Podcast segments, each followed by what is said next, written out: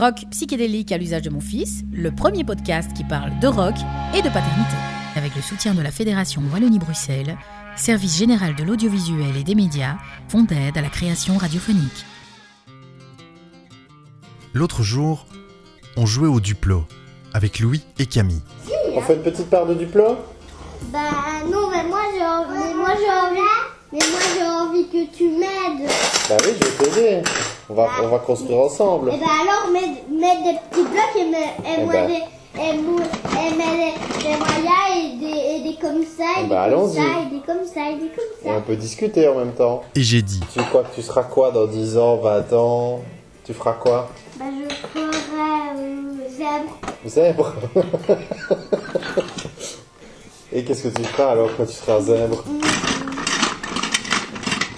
Tu feras de la musique? Bah que ça c'est que sur scène. Et il y aura tout le monde qui me regarderait. Moi j'aime pas quand on me regarde. Ah bon Non, d'aller sur scène comme ça. Tu, te- tu n'aimes pas Non Pourquoi Parce que genre, en fait je, je déteste quand, quand on me regarde. Oh, C'est ça qu'il y a des il y a des gens qui vont me regarder. Ça je déteste.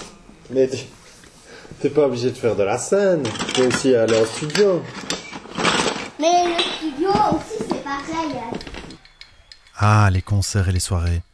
La plupart des gens ignorent tout du temps et du travail qu'il faut pour organiser un événement du genre.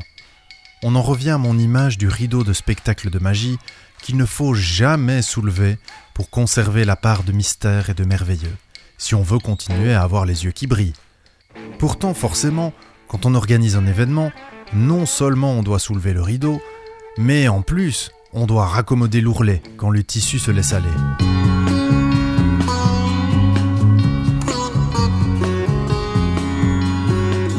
de grandes vestes aux couleurs d'ébène.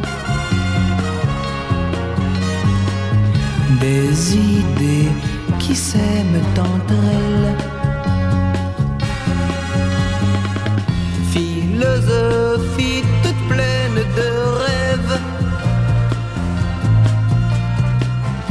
Esthétique, divinité, Ève.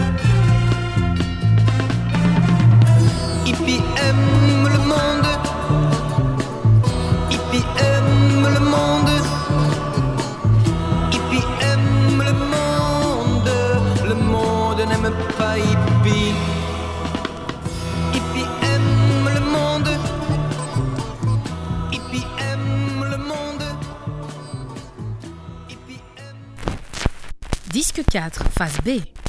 Bien du plaisir. Milieu des années 2000, je tenais un blog de musique et je fréquentais des forums. C'était au début des réseaux sociaux, au début de MySpace. C'était il y a une éternité, on est d'accord. Tout à coup, il devenait possible d'entrer en contact avec les quelques personnes dans le monde qui connaissaient et appréciaient des artistes méconnus, comme Ramsès,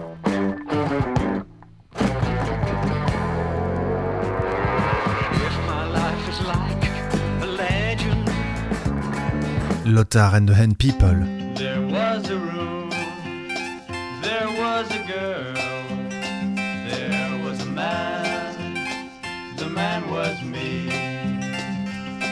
But that's another story. Judy Seal,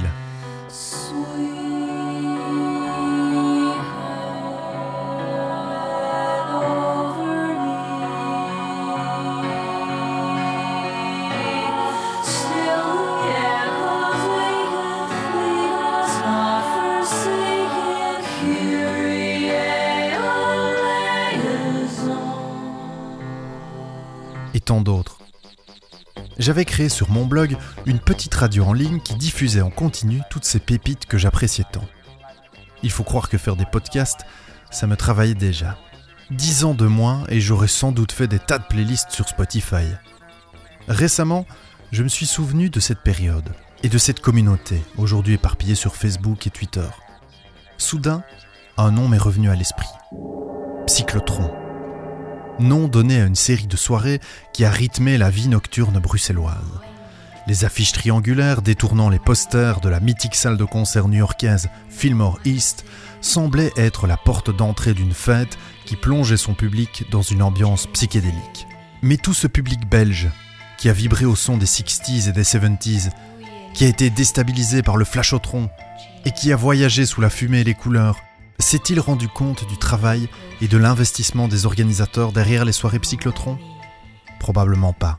Et peut-être tant mieux, les meilleurs magiciens sont ceux dont on ne comprend pas les tours, ceux qui parviennent à nous faire réellement croire que tout est simple et que tout n'est qu'illusion. On va peut-être commencer quand tu veux, hein. Oui, bah écoute, ça commence, donc on fait comme si on venait de se rencontrer. Et tu m'interromps, hein. Mais oui, bien sûr. Mais, si c'est intéressant, que si c'est intéressant, je te moi, laisse je, aller. peux- je suis, voilà. Nicolas, bonjour. Bonjour. c'est toujours très naturel, j'adore.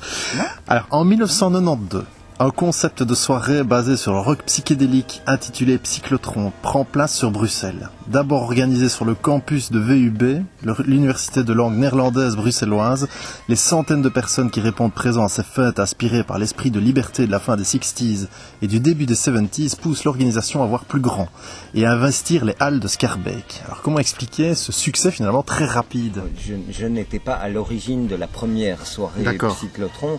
Je, je l'ai rejoint dès la seconde parce que c'était tous mes meilleurs amis qui organisaient cette soirée. Ouais. La première Psychlotron a eu lieu au Culture Café. À l'époque, les organisateurs étaient...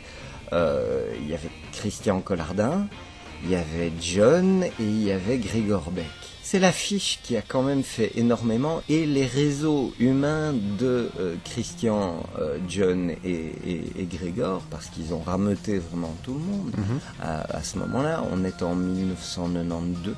Ouais. On a commencé à se rassembler euh, et à parler de notre passion des années, de la fin des années 60. Et moi, j'avais toujours l'obsession. Je collectionnais à ce moment-là des cassettes d'enregistrement de, de soirées. euh, dans une boîte à New York ou euh, dans une boîte à Amsterdam où j'essayais de retrouver des enregistrements pirates de Pink Floyd parce qu'à ce moment-là sur cassette ça circulait beaucoup. Ouais, ouais. et euh, donc on était tous à la poursuite de choses un peu différentes mais qui globalement se retrouvaient autour d'une envie faire des grands événements pff, woodstockiens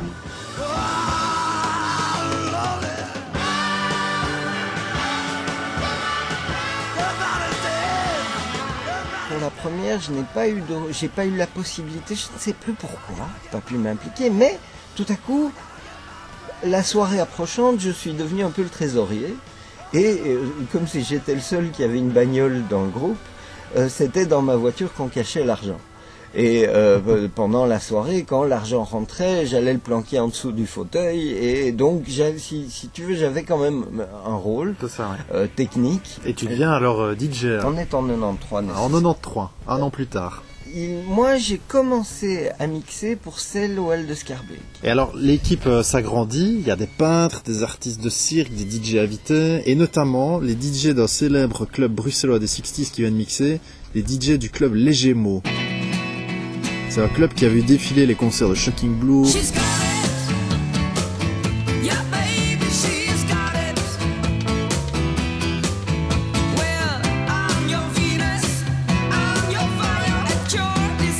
Michel Polnareff, Trinity avec Julie Driscoll,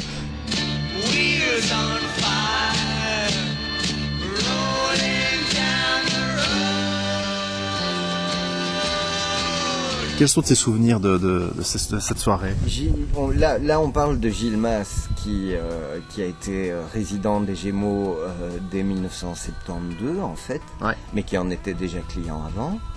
Euh, et qui était euh, non seulement à la tête d'une collection de 45 tours authentiques de l'époque et qui avait tourné à l'époque. Ça, c'est ce qui nous faisait trembler. Et puis, chouette gars, euh, lui-même peintre, créateur, et puis très très dynamique. Moi, je l'avais rencontré au travers de mon cheminement radio. À Ouais, l'époque, il y avait beaucoup de radios très très locales. Et, et c'est par là qu'on s'était rencontrés. Et bon, bah évidemment, il nous avait rejoints. I am the god of hellfire, and I bring you. On avait euh, loué une machine qui faisait des ronds de fumée énormes. Et on avait mis devant une énorme tête de Moloch avec la bouche ouverte. Ouais. Et donc sortaient de ce Moloch des énormes ronds de fumée, et toute la nuit, alors qu'il y avait quoi, à mon avis 700 ou 800 personnes, il y avait des gens parmi les, ceux qui dansaient sur le dance floor, il y avait des gens qui n'arrêtaient pas de sauter pour donner des coups de tête dans les ronds de fumée. Et ces ronds de fumée, Christian avait fait très très attention à ce que les projecteurs à huile euh, permettent que les ronds de fumée soient animés des couleurs des lampes à huile. Et c'est à ce moment-là que Christian a expérimenté un début de ce qu'il allait euh, baptiser Flash au tronc. Le Flash au tronc, c'était une pièce, je dirais, bon, allez, on va dire 5 mètres sur 5, où Christian avait tendu partout comme du papier d'alum- d'aluminium, mais encore beaucoup plus brillant. Tout était recouvert donc de miroirs. Et Christian, qui avait longuement étudié ce phénomène, où quand on met deux stroboscopes, les stroboscopes, c'est des projecteurs qui font des petits flashs de lumière blanche très puissants et dont le rythme est très rapproché. Et lui avait réussi à mettre deux stroboscopes décalés parfaitement d'un dixième de seconde. Et ce décalage faisait qu'il était impossible de, tra- de traverser cette pièce sans perdre l'équilibre. Quel- quoi qu'il arrive, même dans un état le plus clair euh, imaginable, même en n'ayant bu que de l'eau, on ne savait pas rester parfaitement debout sans au moins vaciller. Et ça, c'était le flashotron qui était en fait une, une sculpture, une installation de, Christian, signée Christian Collardin. Il l'a reproduite au moins 10-12 fois. Énorme boom pour cette soirée. On a eu 1250 personnes. Tout à coup, Psychlotron était couronné par le public. Ça, c'était la joie absolue. On a eu une visite de la police à cause du bruit. J'ai été gérer ça, je leur ai expliqué, écoutez, c'est une soirée costumée, euh, baba cool, euh, peace and love. Ah bon, bah, bah, continuez, mais faites quand même un peu moins fort, quoi. Heureusement qu'ils sont pas rentrés. Euh, je ne vais pas pouvoir beaucoup expliquer euh, sur une antenne les évidences que vous pouvez éventuellement deviner. Mais moi, je peux vous dire qu'à l'époque, il n'était pas interdit de fumer des cigarettes dans les lieux clos. Euh, quand tu auras éteint le micro, je vais te raconter deux, trois anecdotes que tu ne pourras pas raconter sur antenne. Voilà. Ce que vous imaginez de, de drôle et de pas croyable, eh ben, c'est ça. En attendant, on a mis trois jours à réussir à enlever l'odeur de fête de cette pièce. Parce que le sol, on l'avait lavé déjà quatre fois, il était encore collant. Euh, en 94, c'est la consécration, parce que Timothy Leary, l'écrivain et neuropsychologue américain qui a popularisé le slogan Turn on Tune in Dropout, lors d'une conférence, approuve officiellement le concept des soirées psychlotrons. Alors, c'est, c'est, Tu l'as rencontré? Comment- ça s'est passé Je ça sais même pas comment tu sais. Mais, euh, comme on avait perdu tout le budget euh, avant euh, pour euh, la, soirée au Hall de Scarbeck, on avait tous décidé d'investir pour relancer Psychlotron. Et c'est là que nous ont rejoints Xavier, Philou, Gilles dont je parlais tout à l'heure. Et à ce moment-là, évidemment, il y avait les acquis de chacun qui ont émergé dans le groupe. Xavier était plus sur le multimédia.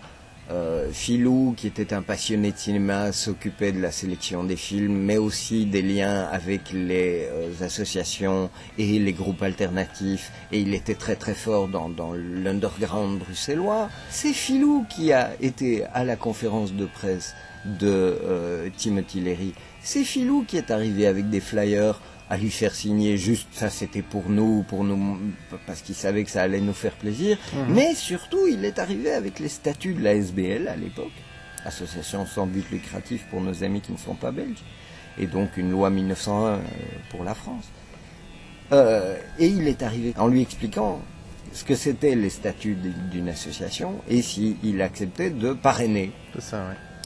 euh, la, la SBL Psychlotron. Il n'a pas hésité une seconde. Timothy Leary, qui était quand même le fondateur de l'exploration euh, lysergique euh, à la fin des années 60, mais aussi un, un extraordinaire théoricien de la liberté et de la découverte de, de, de- de- de l'ouverture de, des, des portes de la perception. Mhm. Pour nous, c'était, oui, c'était une apothéose euh, parce que tout à coup, on était validé C'est ça, ouais. Par un des personnages qui, comme Abby Hoffman ou ceux qui avaient jamais lâché leur idéal. Et donc pour nous, oui, c'était très très important et ça nous a encouragés. En 95, Plix- Psy- Psychlotron est en charge de la soirée d'ouverture du festival de Dour. Comment ça s'est fait ça? Le souvenir pour moi est juste extraordinaire. Il y avait pas tant de monde que ça, ce qui est assez amusant. C'est, on s'est retrouvé sur le site de Dour. Christian voulait absolument qu'on fasse le- la fête autour d'un feu. On avait ouvert les portes euh, du chapiteau comme un rideau qui était au-dessus de la sono qui émettait la musique vers le- l'extérieur. Le feu était tellement ardent que des cendres venaient se poser sur le disque pendant qu'il jouait. Ah, le hasard a fait que elle se désagrégeait sous l'aiguille du disque. Ça, c'est un souvenir quand même très très fort parce que j'étais très stressé évidemment par ça. Et en même temps, les gens dansaient, les gens étaient comme fous. Et au petit matin humide et froid, c'était c'était très chouette. C'était vraiment très très chouette. On était hyper fiers. Il y a eu ça et le botanique juste après, ça c'était fort aussi Le botanique. oui. juste pas euh, euh, nier ce- ce- cette étape qui a été euh, coupler une soirée, ça c'était dans l'orangerie, je pense qu'on a fait la soirée, avec des concerts, et surtout dans tout le botanique, euh, grâce à la collection euh, de euh, Gilles euh, d'affiches et d'albums de, de vinyle, de pochettes de vinyle, on a pu faire une exposition de pochettes de vinyle et d'affiches d'époque Mhm. qui faisait parler, qui a fait parler dans les journaux de l'époque. C'était la première fois, là pour le coup, qu'un lieu très établi nous demandait d'organiser un événement sous leur label. Mhm. Et ils, ils voulaient seulement une communication botanique.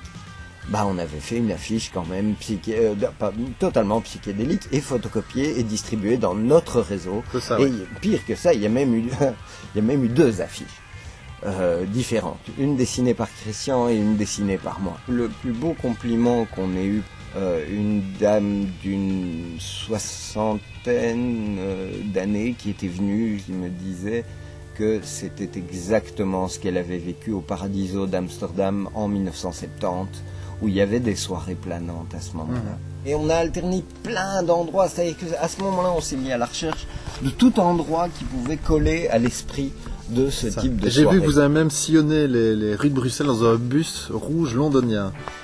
Ça, c'était encore un autre plus tard, événement. encore. ouais. Oh ouais, mais ça 98, c'était encore... Ouais, ouais, ouais. Et on faisait un tour de Bruxelles Mhm. à du 30-40 à l'heure, avec moi qui mixais du vinyle. Mhm. Donc, faut imaginer le disque qui sautait dès qu'il y avait un passage de, de pavé, une séquence de, de, de ou d'avenues pavées. Je me souviens aussi qu'on avait joué à fond les anarchistes de Léo Ferré lors des trois reprises où nous avons longé le palais royal de Laken en remontant vers l'atomium. les anarchistes.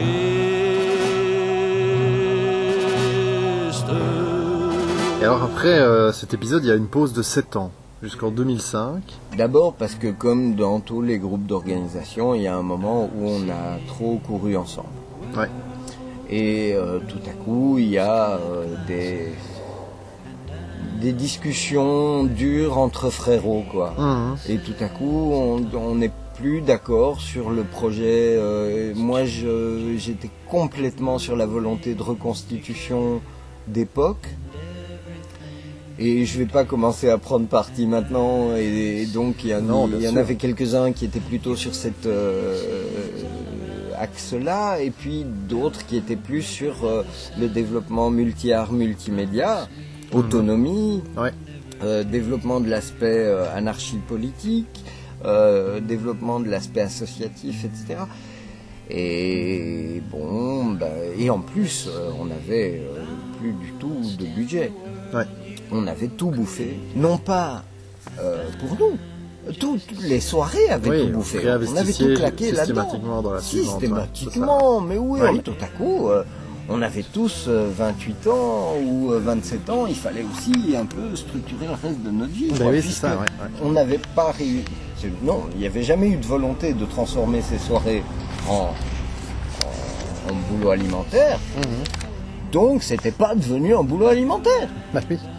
Je veux dire. Mais donc, oui, il y a eu un arrêt très très long qui, normalement, aurait été la fin de Psychlotron, sauf qu'on n'avait jamais décrété la fin de Psychlotron. Voilà. Et alors 2005, retour de Psychlotron, et là le succès est à nouveau au rendez-vous, et notamment avec la soirée de septembre 2006, avec plus de 1200 personnes qui y participent. Là, très honnêtement, c'était mon caprice. Ouais. Cette soirée-là, j'ai été trouvé Christian, j'ai fait, écoute, c'est pas possible, quoi. Il faut, remettre Psychlotron sur pied, c'est intemporel. C'était intemporel à ce moment-là, c'est intemporel maintenant. Il y a un public pour, Mhm. il faut le remettre sur pied. Euh, donc, à ce moment-là, on a vraiment atteint un niveau que moi je trouvais optimal. Ouais. Euh, il y avait la grande salle dance, il y avait des fleurs partout, il y avait euh, des artistes, il y avait des expositions, il y avait des stands de, de, dont, de nouveau, le GRAC, Greenpeace, etc. On y faisait très attention. Et la, la, la salle planante était vraiment une grande réjouissance pour nous. Ouais. J'étais obsédé par le fait de retrouver les Beautiful People C'est ça, ouais. de répondre à la demande de ces gens qui existent à toute heure du jour et des, et des siècles. Il y a aujourd'hui ces beautiful people, ces freaks heureux, Mhm. les, les nouveaux fous constructifs Ouais. existent encore, sont là. Mhm. Ce sont les, mêmes en, en type de proportion euh, qu'à l'époque. Et il y a une demande, mais peu de réponses, pas de réponses quasiment. Ouais.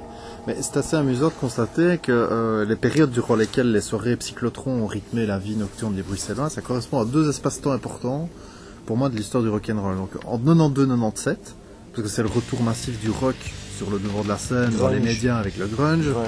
Il y a aussi beaucoup de groupes qui s'inscrivent dans une filiation directe avec les groupes des, des 60s. Et entre 2005 et 2009, c'est l'explosion d'Internet où on redécouvre et découvre plein d'artistes underground obscurs des 60s sur des blogs spécialisés, sur des forums. Donc c'est marrant que finalement, en parallèle, euh, chaque fois, il y, a- il y avait les soirées euh, cyclotron. Donc est-ce que le succès ne peut pas être s'expliquer un peu par ces, ces deux, euh, ces, ces deux périodes-là, tu penses Il est évident que le retour du néo-psychédélisme et du rock euh, qui s'inspirait des années 70, euh, oui, ça nous a probablement un peu aidé. Mhm. Ouais, peut-être. Mais bon, faut pas oublier qu'à l'époque, c'était aussi le règne de... euh, De, de Two Unlimited, quoi. C'est, c'est là, c'est vraiment. Et c'est là que j'aurais tendance à dire, il y a en tout cas une évolution très très forte. Le pire du commercial aujourd'hui, le pire du racoleur aujourd'hui, est de toute façon bien meilleur que le pire du commercial et le pire du racoleur dans les années 90. Au début des années 90, j'ai entendu parmi les pires choses qui aient pu être créées dans le domaine du son. C'est ont été inventées à ce moment-là des, La dance. des- Comme des on disait à choses l'époque. tellement stéréotypiques. Ouais. Mayahi, Mayahoo, euh, I'm a Barbie Girl. Hiya, Bobby. Alors aujourd'hui, est-ce que tu t'intéresses encore à la scène psychédélique? Là où on a piqué le plus les codes du psychédélisme, c'est quand même dans les grands événements de musique électronique. Au Burning Man, au milieu du désert, euh, Mhm. aux États-Unis, à Tomorrowland. Dans ces événements-là, là, on retrouve les codes des grands événements psychédéliques où le visuel est sollicité dans tous les sens. Ouais. Moi, j'attends toujours la reconstitution façon psychlotron, hein, j'en ai pas vu. Mais justement, Psychlotron, est-ce que tu penses que ça peut revenir un jour? Est-ce que tu, tu, tu te vois encore organiser un jour une soirée Psychlotron Au dernier événement qui avait eu lieu 2008, Ouais. euh, un concours de circonstances euh, a fait qu'un autre événement a raflé la mise et euh, que nous étions mis bien involontairement en concurrence avec un beaucoup plus gros événement que nous, Ouais. ce qui n'est pas grave en soi, mais ce qui économiquement a été très très grave pour moi parce que j'étais le seul financier de cet événement. Et donc ça m'a sérieusement calmé pour longtemps. Ouais. Ça me travaillera toujours. Parce que les Doors, je vois pas comment on pourrait s'arrêter d'écouter Jimi Hendrix. Cette merveille n'a pas de fin. 68-70 n'a pas de fin. C'est jamais fini.